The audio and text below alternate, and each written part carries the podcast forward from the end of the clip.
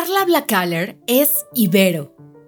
Carla Blackaller es recordada por sus amigos y compañeros de generación como una persona que sabe poner sus dones al servicio de otros. Como estudiante de Ingeniería en Alimentos, tuvo la oportunidad de ser parte del programa de liderazgo universitario ignaciano. En ese programa, Carla se convirtió en un agente de cambio real Después de varios años de trabajar en multinacionales de la alimentación, Carla construyó su propia empresa con la premisa de ofrecer proteína sustentable basada en grillos. Un proyecto que ha madurado desde hace seis años. Soy Ibero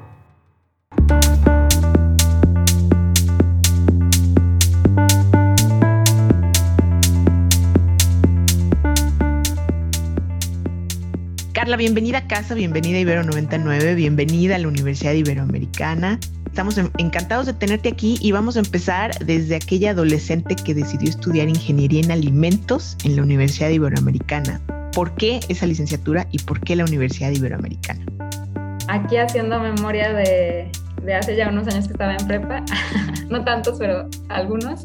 La verdad es que a mí siempre mm, me apasionó la comida como que el tema de disfrutar de los alimentos y como entender de qué estaban hechos y prepararlos, como que me encantaba. Y, a mí siempre me gustó mucho la química y toda la parte como de matemáticas, entonces me parecía que era una carrera que conjugaba pues esas dos cosas que me gustaban mucho, ¿no? Desde chica con mi mamá me encantaba cocinar y entender cómo pasaban las cosas en, en la cocina. Y entonces pues creo que de ahí viene este interés como por el tema de alimentación y la verdad es que cuando estuve buscando universidades, pues estuve viendo varias, ¿no? De hecho, visité varias y cuando leí el perfil del Ibero, como que a mí algo que me movió era esta parte social, como que decía que, que si querías colaborar en ir resolviendo la problemática de alimentación de la población y mm, como sumarte a ser parte de, de transformarnos la alimentación en el planeta, pues que era una carrera buena para ti. Entonces, como que a mí este, esa parte de la Ibero me metió como ese gusanito de la parte del impacto social y, y pues creo que fue lo que como que me hizo hacer clic con la universidad. ¿Y qué recuerdas de la universidad en su momento que además de estudiar, obviamente, pero pues como, como toda joven, te, gustaba hacer, es decir, escaparte de clase, irte de pinta, estar con tus amigas, a lo mejor meterte a, otros espacios de la universidad que no eran los laboratorios y los talleres de ingeniería. Pues la verdad es que yo aproveché al máximo Levero, me, me encantaban todas las actividades que podía hacer ahí. Desde el gimnasio me encantaba poder aprovechar este, ir a hacer ejercicio, a todas las clases, tuve ahí mis clases de, de, yoga, de spinning, de zumba, mil cosas, ¿no? Siempre me encantaba llegar, llegar antes de mis clases para aprovechar y, y hacer ejercicio. Y después me encontré también con un programa que era, eh, en, en, su entonces se llamaba Programa de Liderazgo Universitario Ignaciano, ese era, bueno, en aquel entonces, porque ese que todo cambiado, era COPSA, donde estaba como todas las sociedades de alumnos y así. Y, y, recuerdo que estaba el padre Toño, que era el que tenía este programa, y una colombiana, Rosalba. Entonces, cuando yo leí la descripción de este programa, que era también como de este, aprender a conocerte mejor, de desarrollar tus habilidades de liderazgo, de entender también como la situación social en Latinoamérica y ver qué se puede hacer al respecto, etcétera, me encantó. Y pues fue una de las, de los lugares que, o de las actividades que, que, más me encantó de la universidad, además de, además de la carrera, claro. Me encantó como todo lo que pude desarrollar ahí.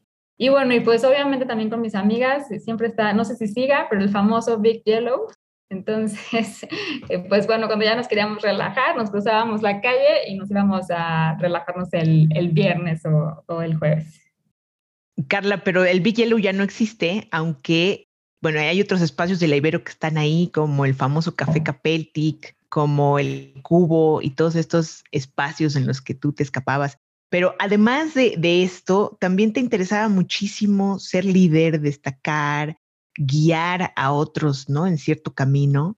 Y, por ahí estuviste también formando parte del programa de, mm, de liderazgo de Aushal, ¿no? Del sistema de universidades jesuitas. Cuéntanos de esta experiencia. Sí, ese es justo el que les platicaba. Eh, pues la verdad es que esa experiencia yo creo que fue como parte de aguas en mi formación en la universidad y en mi vida. Yo creo que, pues así veo como un antes y un después, como un despertar a una persona mucho más consciente tanto de, de mí misma como de la situación social eh, de nuestro país y de Latinoamérica, ¿no? Y ver como esta conexión tan profunda que tenemos con los latinoamericanos, que luego siento que como mexicanos siempre estamos viendo al norte y no vemos mucho al sur. Y entonces, pues como esa oportunidad de entender eh, la situación y, cómo poder actuar en conjunto, creo que, que me, me, impactó muchísimo. también una de mis mejores amigas de la universidad, justamente coincidimos allí en el programa y ahí nos conocimos. Este programa era súper interesante porque, pues, además de trabajar tus habilidades de liderazgo, ibas conociendo las problemáticas sociales tanto de tu país como de otros países, ¿no? Y tenías que ir pensando en hacer un proyecto en una comunidad vulnerable. En nuestro caso, tuvimos una semana de inserción en el pueblo de Santa Fe, que para mí era impactante ver cómo a 10 minutos de la universidad había una comunidad pues tan vulnerable como ese pueblo de Santa Fe, ¿no? Con este poco acceso a servicios públicos, abajo corre un río que ni te imaginas, pero pues está todo contaminado y apesta a drenaje. Este, entonces ver cómo la situación en la que vivían las personas ahí, el esfuerzo que hacen por salir adelante. Entonces nosotros nos quedamos ahí en, en la comunidad parroquial y, y, pues pudimos conocer a muchos agentes eh, de cambio de la misma comunidad del pueblo de Santa Fe pues creo que esa experiencia como era muy impactante, ¿no? Como el ver este, este contraste de todo lo de la universidad y de Santa Fe, ciudad Santa Fe, con el pueblo de Santa Fe, ¿no? Entonces eso, me impactó muchísimo. Y después durante el programa tuvimos que desarrollar un proyecto en conjunto este, con, con algún actor social de la comunidad del pueblo de Santa Fe, pues para como sumar, ¿no? Para sumar algo positivo a las personas de ahí, resolver alguna necesidad que nosotros hubiéramos encontrado y pues en ese entonces lo que decidimos fue hacer un curso de sensibilización para padres de familia, porque detectamos que uno de los problemas más fuertes es la violencia y la drogadicción, ¿no? Literal, en nuestra inserción vimos a chicos adolescentes muy jóvenes usando pues la famosa mona, ¿no? Que, que pues es este, este pegamento que inhalan pues para evadir su realidad que es tan terrible. Entonces, eh, pues nosotros decidimos que podíamos impactar así, que si, que si sensibilizábamos a los papás y, y, los orientábamos a tener una mejor relación con sus hijos, pues iba a haber menos violencia intrafamiliar y pues eso iba a generar eh, jóvenes más amados y más acompañados por sus papás y al final tener una mejor salida, ¿no? Y, una, y más oportunidades en su vida que terminar pues en caminos como la drogadicción. Pues ese fue el proyecto que hicimos. Y además en el programa tuvimos la oportunidad de ir a un viaje a Colombia. Entonces eso fue increíble porque nos encontramos con los otros jóvenes del programa de los demás países de Latinoamérica y pues ahí pudimos coincidir. De hecho nos conectábamos. En aquel entonces pues no había Zoom, pero había algún sistema en el que nos lográbamos conectar con todos los jóvenes, hacer videollamadas. Me acuerdo que era terrible porque pues el, el internet y todo pues en aquella época no era tan bueno pero pues lográbamos ahí interactuar y pues después nos pudimos conocer todos o la, la, mayoría en Colombia y pues allá también seguimos este pues como entendiendo no cómo éramos tan parecidos los latinoamericanos y cómo pues en conjunto pues podemos salir adelante. Entonces la verdad es que esa experiencia yo se la agradezco muchísimo a la universidad y que sí pues para mí transformó mi vida. Claro, Carla, esta experiencia creo que te sigue acompañando, creo que sigues teniendo incidencia pues en la comunidad y creo que este camino de, justicia social te acompaña al día de hoy en tu enfoque profesional.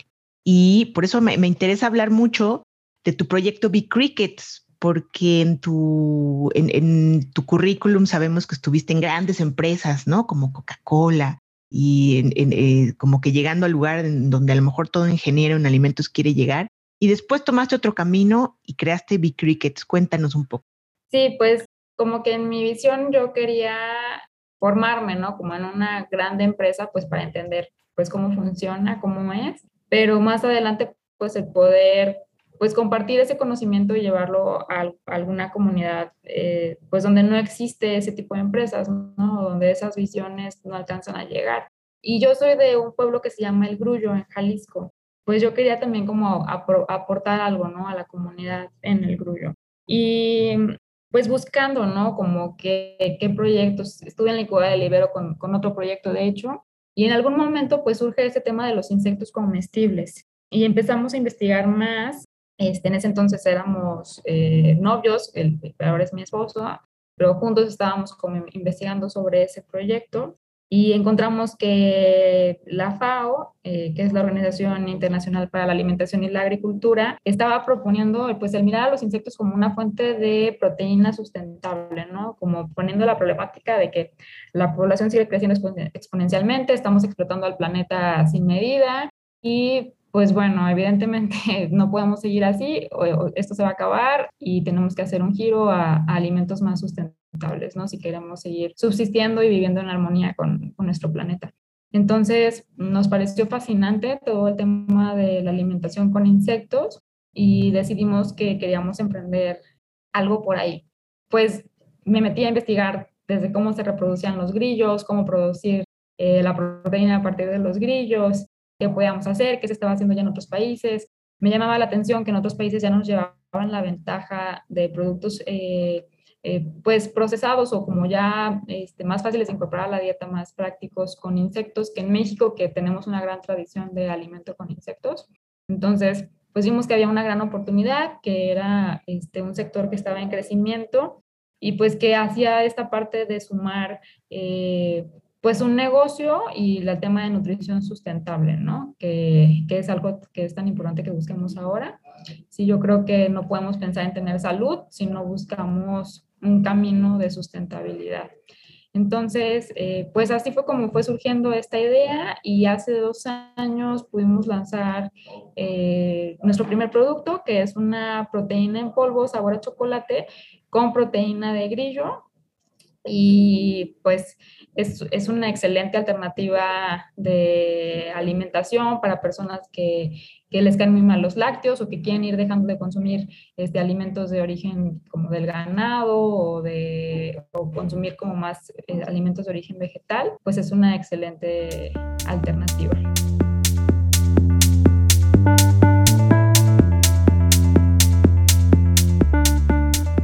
¿Por qué es importante innovar en ingeniería en alimentos? ¿Por qué es importante proponer? ¿Por qué es importante emprender esta visión, como dices, de productos sustentables y saludables? ¿Qué le dirías tú a los que están estudiando ingeniería en alimentos? ¿Qué, qué, qué realidad profesional se enfrentan? ¿Qué mundo les espera? Cada vez un consumidor más informado y que busca pues alternativas que sean saludables, ¿no? Un consumidor más consciente que se preocupa por el impacto que va a tener el producto que consume, de dónde viene, qué voy a, ambiental está generando. Y claro que por otro lado está el reto de todas las personas que están eh, pues en una situación vulnerable, que a lo mejor no tienen los recursos económicos para, porque pues es, es algo eh, se me va la palabra ahora, pero es como algo irreal pensar que es más barato consumir comida eh, que no es nutritiva a comida saludable y, nutritiva, ¿no? Entonces, está también ese reto de cómo acercar alimentos este, saludables a este grupo de población y, que no sean solamente este, una suma de ingredientes y aditivos que, que, pues sabemos que consumir eso todos los días no, no es lo más saludable. Entonces, pues como que por un lado a veces yo me siento que, que sí estudié ingeniería de alimentos y que pues un ingeniero de alimentos se la pasa a lo mejor reduciendo costos y poniendo saborizantes y cosas así. Y yo más bien en los productos pues lo que busco es como hacer todo lo contrario, ¿no? Entonces, pues creo que, que tenemos que ir viendo cómo de forma sustentable este, buscamos caminar pues hacia un, una armonía, una mayor armonía con la naturaleza. Entonces sí creo que, que pues hay un gran reto para los ingenieros en alimentos, porque sin duda las decisiones que toman grandes empresas de qué ponen en los productos afectan significativamente hacia atrás la cadena industrial, ¿no? Y no se diga grandes empresas, todo lo, la, cada decisión que toma un ingeniero de alimentos en esa empresa, pues tiene un gran impacto hacia atrás, entonces pues es, es una responsabilidad muy, muy grande. Tocaste un punto muy importante, la responsabilidad del ingeniero en alimentos, en los procesos, en las pequeñas industrias o en las grandes, eh, y bueno, en las pequeñas empresas o en las grandes empresas también. ¿Tú qué parte de tu trabajo, de tu profesión es no negociable? Es decir, cualquier proyecto que emprendas, así como B-Cricket, eh, es algo que, que nunca, nunca va a estar en cuestión, no lo vas a negociar, alguna, no sé, algún valor indispensable. Yo creo que la, la pasión, o sea, tiene que apasionarme. Como que el solo hacer dinero por hacer dinero, creo que no es suficiente para mí. Creo que no vale la pena simplemente generar riqueza para nada más pensar en el dinero, sino creo que tiene que tener un aporte a la sociedad, un, este, algo que me apasione a mí y que me haga sentirme que, que vale la pena entregar mi vida en eso. ¿Qué otros productos tienes eh, nuevos o que están en, proceso que nos puedas compartir, eh, que ya están a la venta, que podemos conocer, que son alternativos a las opciones que tenemos? Este año lanzamos nuestra proteína en sabor vainilla, que aquí también pues, es un reto porque no usamos saborizantes, usamos vainilla natural y también puedes balancear todo el sabor con la proteína de grillo. Este fue un gran reto. Yo pensaba que no íbamos a poder tener un sabor vainilla, pero sí, sí fue posible y la verdad es que está muy rico. Ahí pueden revisar nuestras valoraciones en las diferentes plataformas. Entonces, este, ese es como el nuevo que tenemos este año y estamos, pues bueno, en el futuro yo que veo, este, seguir con una línea de, de más sabores en la proteína en polvo y también de una línea de snacks que pueda complementar esta parte de nutrición sustentable práctica, que creo que en los, con los snacks, pues además de los ingredientes, el reto es el tema de los empaques, ¿no? O sea, como que yo siempre me estoy cuestionando, que eso también es parte de la labor del ingeniero en alimentos, ¿no? De hecho, ahí que una de mis compañeras se, se metió todo este rollo de seguir el tema de empaques, entonces ahí este es, es, un, es todo un tema, el buscar, o sea, yo veo que los snacks están todos empacados en bolsas de polipropileno, que luego es muy difícil este, reciclar, o incluso en bolsas peores que son multicapa, que tienen muchas capas de diferentes materiales, entonces eso es cero reciclable. Y cada vez estamos más en la época de la snackificación, queremos snacks todo el tiempo y nunca nos estamos cuestionando a dónde termina toda esta basura de todas las barritas que me estoy comiendo o de todas estas nueces, ¿no? Entonces, creo que ahí el, el, el, gran reto con los snacks, que yo veo también para nuestra línea, obviamente, porque uno de nuestros grandes valores es la sustentabilidad, pues sí queremos tener una línea de snacks, pero buscando que, que los empaques también sean amigables con el medio ambiente. Oye, pues has, tocado dos temas que me, que me interesa abundar. Uno, la parte de, de, los empaques, ¿no? Y la ecología y su impacto, pero eh, también este acostumbrarnos a comer en bolsitas, cómo ha impactado en la nutrición de los mexicanos y en el impacto que ha tenido en la obesidad. ¿Qué piensas de esto, del lugar que tenemos hoy en el mundo como eh, una población obesa? Pues bueno, yo creo que sin duda tiene que ver con la cultura y la educación. Lo que aprendemos, como aprendemos a comer desde pequeños, pues es el resultado que tenemos ahora, ¿no? Yo creo que no es algo que se va a cambiar con una regulación de etiquetado. La verdad, yo no, yo veo que no funciona esta regulación que se implementó, porque yo veo que las cosas siguen igual y que más bien hay más desinformación. Yo creo que es algo que se tiene que ir trabajando con educación, realmente hacer llegar ese conocimiento a los sectores más vulnerables de la población, porque pues, bueno, la obesidad no tiene, eh, no reconoce fronteras sociales, ¿no? Pero pues sí en su mayoría las personas más afectadas con temas de hace de obesidad o desnutrición, pues son personas de más escasos recursos. Entonces, sí creo que bueno, le pongo un acierto, ¿no? A la CEP en incluir esta materia de vida saludable o algo así que incluyeron ahora en los planes de estudio, creo que es una, un gran paso para ir transformando esta cultura alimentaria que tenemos en México. Qué bueno que tocaste este punto. ¿Qué asignatura te quedó a ti pendiente en la universidad? ¿Qué te hubiera gustado aprender desde entonces y que tuviste que aprender sobre la marcha? Pues fíjate que a lo mejor como tal asignatura no, pero dentro de las mismas asignaturas yo creo que cosas más prácticas. Luego creo que, que nos quedamos mucho en la teoría y pues no, no, llegamos a ver este, más a profundidad. Y por ejemplo, yo ahora sí, yo manejo puros polvos, ¿no? En la planta que tenemos donde procesamos Big Crickets. Y ahora yo me pongo así como a recordar los, los, casos que veíamos en la universidad y digo, ay, creo que de polvos no, no vi ninguno, o no, o no sé si uno por ahí que ya se me olvidó seguramente. Entonces digo, tal vez eso, eso me hizo falta. Pero creo que más, creo que más que las asignaturas, creo que las asignaturas, todos los temas eran muy buenos. Más bien, a lo mejor haber metido más las manos o aplicaciones más prácticas. Y bueno, yo creo que eso es como en todas las carreras, pero pues luego es difícil, ¿no? Con pues cuatro años es, es poco tiempo. Oye, claro, no, exacto, no puedes abarcar todo. ¿Cómo has podido em, empatar lo que significa la ingeniería en alimentos, ¿no? El desarrollo profesional que tiene que ver con el asunto económico, desarrollo de empresa, industria, es una cuestión muy aterrizada, muy material. Y por otro lado, combinarla con tu, eh, con tu parte espiritual y de desarrollo humano que comenzaste a, llevar, ¿no? Contigo en la Universidad Americana en estos programas de liderazgo y de servicio social yo creo que tenía que ver con, con, el otro tema que comentaba, como de buscar esta pasión en lo que hago y buscar, pues, aterrizar toda esta parte práctica de la ingeniería de alimentos en un proyecto este, que, pues, además de resultar en un beneficio económico, pues, tenga un impacto positivo en los consumidores que, que lo van a comprar, en, en, la sociedad donde estamos, que, que genere también una fuente de empleos. Entonces, creo que como con ese balance y, bueno, pues también buscando tener esos valores dentro, dentro de nuestra empresa, este, digo, con el muy pequeño equipo que tenemos ahora, pues buscando cómo vivir ahí esta parte de, de los valores y de, y de, compartir. Y pues bueno, pues además de estar en Big busco siempre estar desarrollando esta parte espiritual, ¿no? El, el año pasado terminé eh, un diplomado de acompañamiento en ejercicios espirituales es que bueno, que justamente la espiritualidad ignaciana es algo que conocí en la Ibero y que me enamoré de ella. Y, y, pues sigo buscando espacios también para alimentar esa parte de mí. Perfecto, Carla. ¿En qué redes te podemos encontrar o, qué correo o dónde te pueden buscar aquellos que les interesa eh, seguir platicando contigo sobre Big Cricket, sobre otros proyectos, sobre estos espacios de reflexión que tú misma acompañas? Pues eh, bueno, en bigcrickets.com es nuestro, sitio web, nuestras redes sociales, tanto en Instagram como Facebook, es bigcrickets, o es B, E como de ser y crickets de grillo. Bueno, pues ahí, ahí están nuestros correos de contacto. Este, y bueno, para todos los temas de espiritualidad, yo les recomiendo seguir eh, Facebook, eh, Casa Loyola, que es el Centro de Espiritualidad de Guadalajara, donde se crean muchas iniciativas virtuales junto con ellos y junto con otro centro de hospital que se llama Casa Quino, es con, con los que hice el diplomado. Entonces, ahí hay muchos recursos virtuales para personas que estén buscando eso.